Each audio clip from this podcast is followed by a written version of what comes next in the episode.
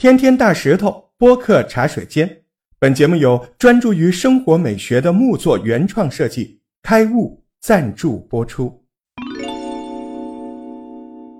埃隆·马斯克，单独说这个名字，可能很多人有点模糊，但是要说特斯拉总裁，大家马上就明白过来。对，刚刚成为世界首富，身价一千七百六十五亿美金。特斯拉总裁马斯克最近做出了一个极其反常的举动。怎么反常呢？这个他一边啊像一个没落的富豪一样，一个不留的把他所有的豪宅全部卖掉，而另一边呢，这个马斯克又悄悄的买了一个极小的移动板房，只花了五万美金啊！这到底是怎么回事？是不是特斯拉最近又出什么大事儿啦？啊，总裁要卖房来还债啊？不是这么回事儿啊，没有这么不堪。这可是人家老马继上火星押宝新能源之后的另一盘大棋。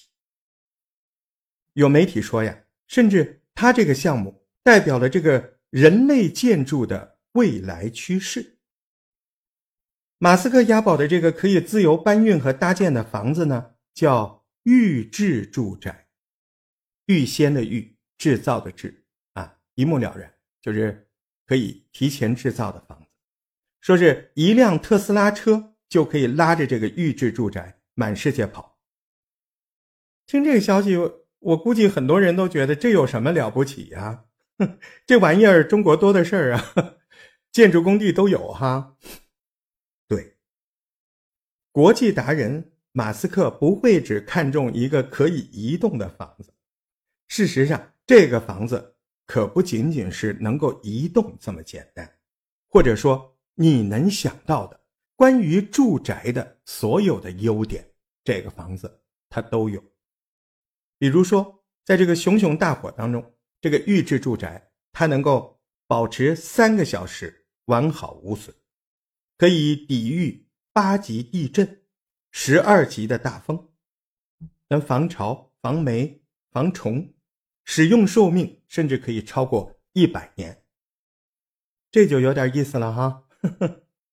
而且你要知道，这马斯克那可不是一般人呢，人家大学一毕业就靠着把这个 PayPal 公司卖了，赚了一亿多美金。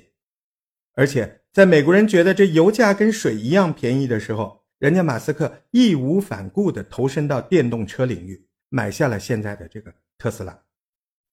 然后，这个特斯拉在马斯克的带领下，股价就从三十美金涨到了现在多少？七百七百七十三美金，这得了啊！这是一个多么传奇的人物，他可能随随便便的押宝一个东西吗？不可能。而且，但凡。跟着马斯克投资的人，现在哪一个不是混得风生水起？啊，我们举个例子哈，你看香港的李嘉诚老先生，在香港辛辛苦苦打拼一辈子，好不容易啊得了个香港首富的地位，转头就被这个宁德时代的老板夺走了这首富的位置，为什么呢？还不是因为宁德时代是人家特斯拉的。电池供应商啊，最信赖的供应链。这次马斯克已经耐心的铺垫了两年，才把这个最新的产业动向展示给大家。就算你对这个行业动向没有什么感觉，那我也希望今天这个消息能够给大家伙带来一点启示。